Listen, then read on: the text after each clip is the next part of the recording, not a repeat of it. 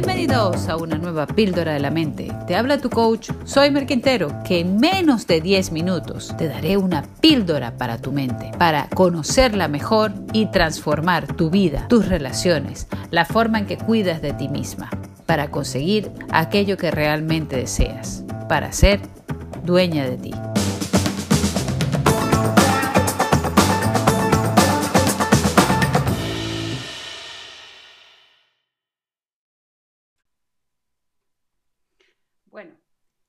Que nos ayuda a conectar mejor con nuestros hijos? ¿Qué cosas nos pueden ayudar a, mejorar esa convivencia familiar? Yo me preparaba aquí unos tips para acompañar del día de hoy. cosas muy sencillas, muy pequeñas que podemos poner en práctica en nuestra casa para mejorar esa convivencia. Lo primero es, no importa la edad que tengan tus hijos, sean de 2 años o sean de 18 años, hay que aprender a validar sus emociones decir nada de, ay, no llores por eso, bueno, pero no te enfades, ¿y tú por qué te pones así? No.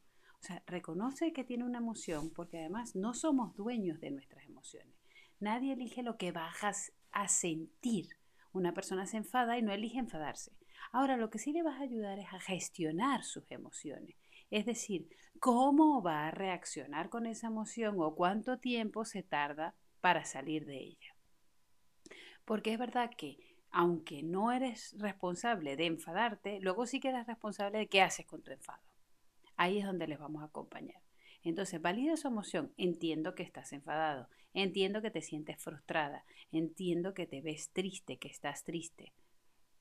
Y a partir de validar, entonces le podemos ayudar a canalizar qué van a hacer con ello. ¿Qué van a hacer con ese enfado? ¿Qué van a hacer con esa rabia? ¿Qué van a hacer con esa tristeza? ¿Qué van a hacer con esa desolación?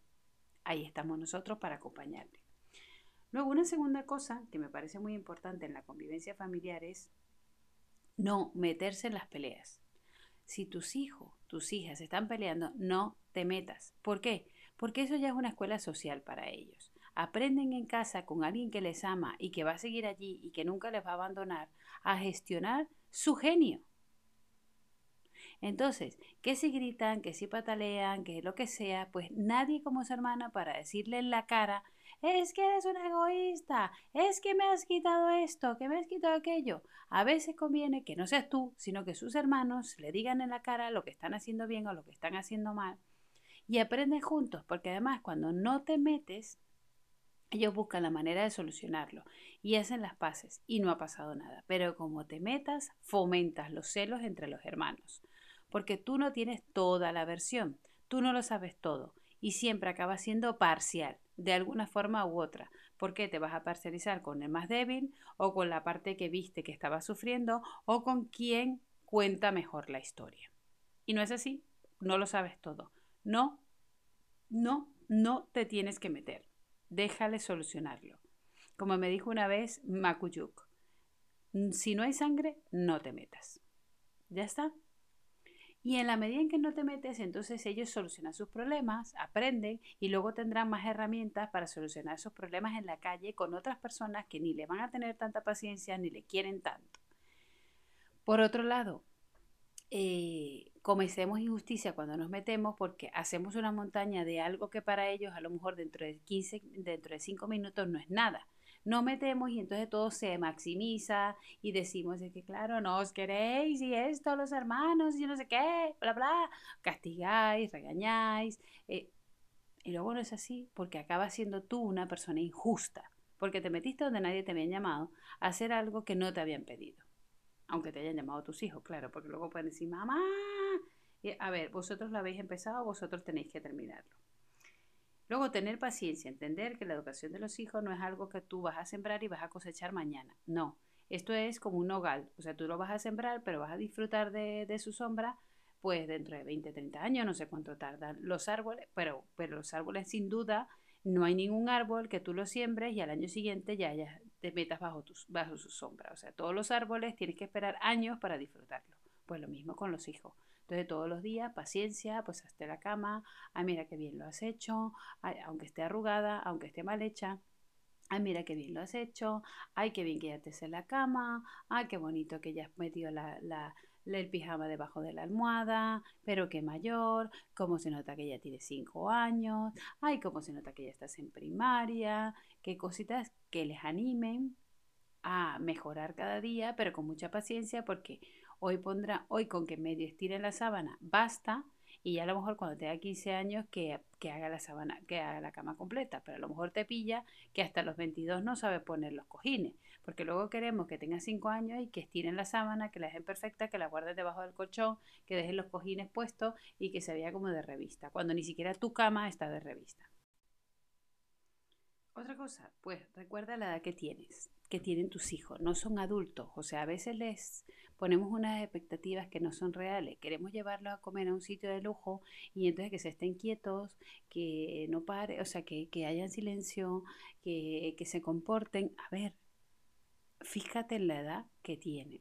O sea, ubícate en su edad y tengo unas expectativas realistas sobre tus hijos. Hay cosas que harán a los 5 años, hay cosas que harán a los 15 años y, tienes que entender que son etapas que tienen que vivir y que ya llegará el momento en que estén lo suficientemente capaces para eh, sostener unas emociones en un determinado entorno.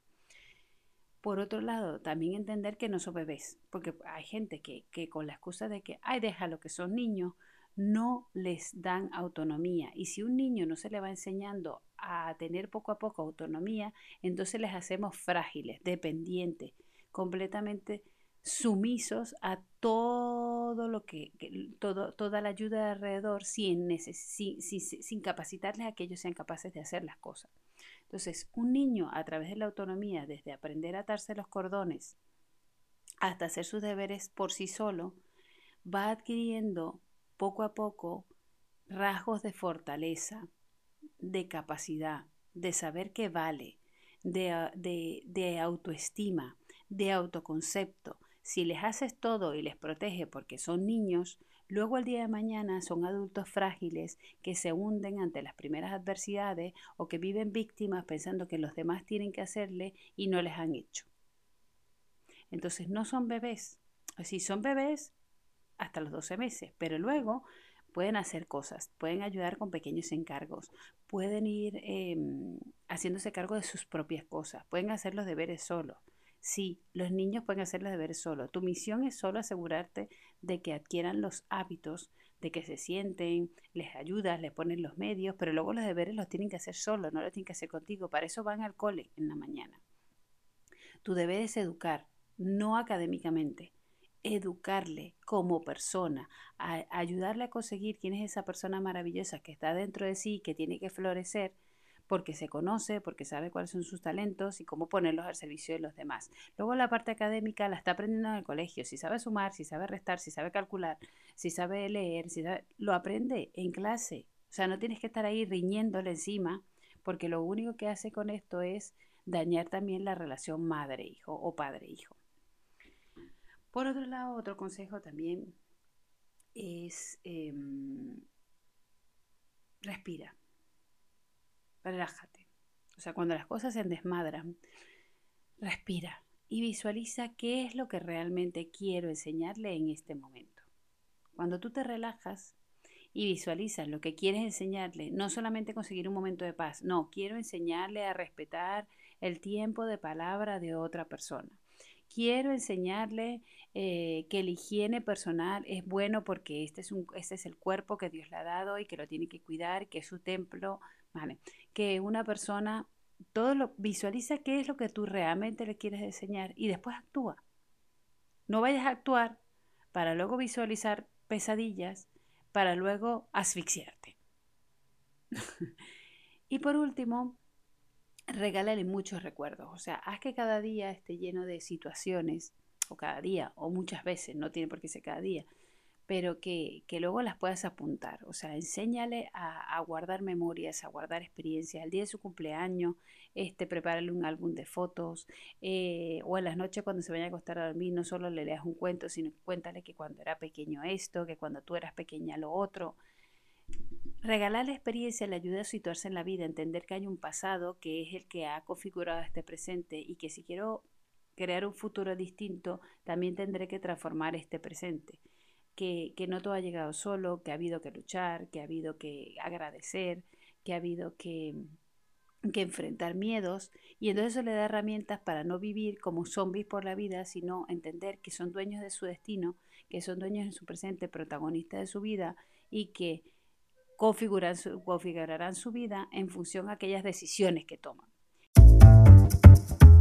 Gracias por acompañarme en el día de hoy. Si te ha gustado este podcast, puedes suscribirte, puedes compartirlo con todas las personas que quieras y puedes también visitarme en mi Instagram arroba soymerquintero. Recuerda, lo más sencillo se puede convertir en algo extraordinario si lo haces para contribuir a la felicidad de las demás personas y a crecer cada día un poquito más.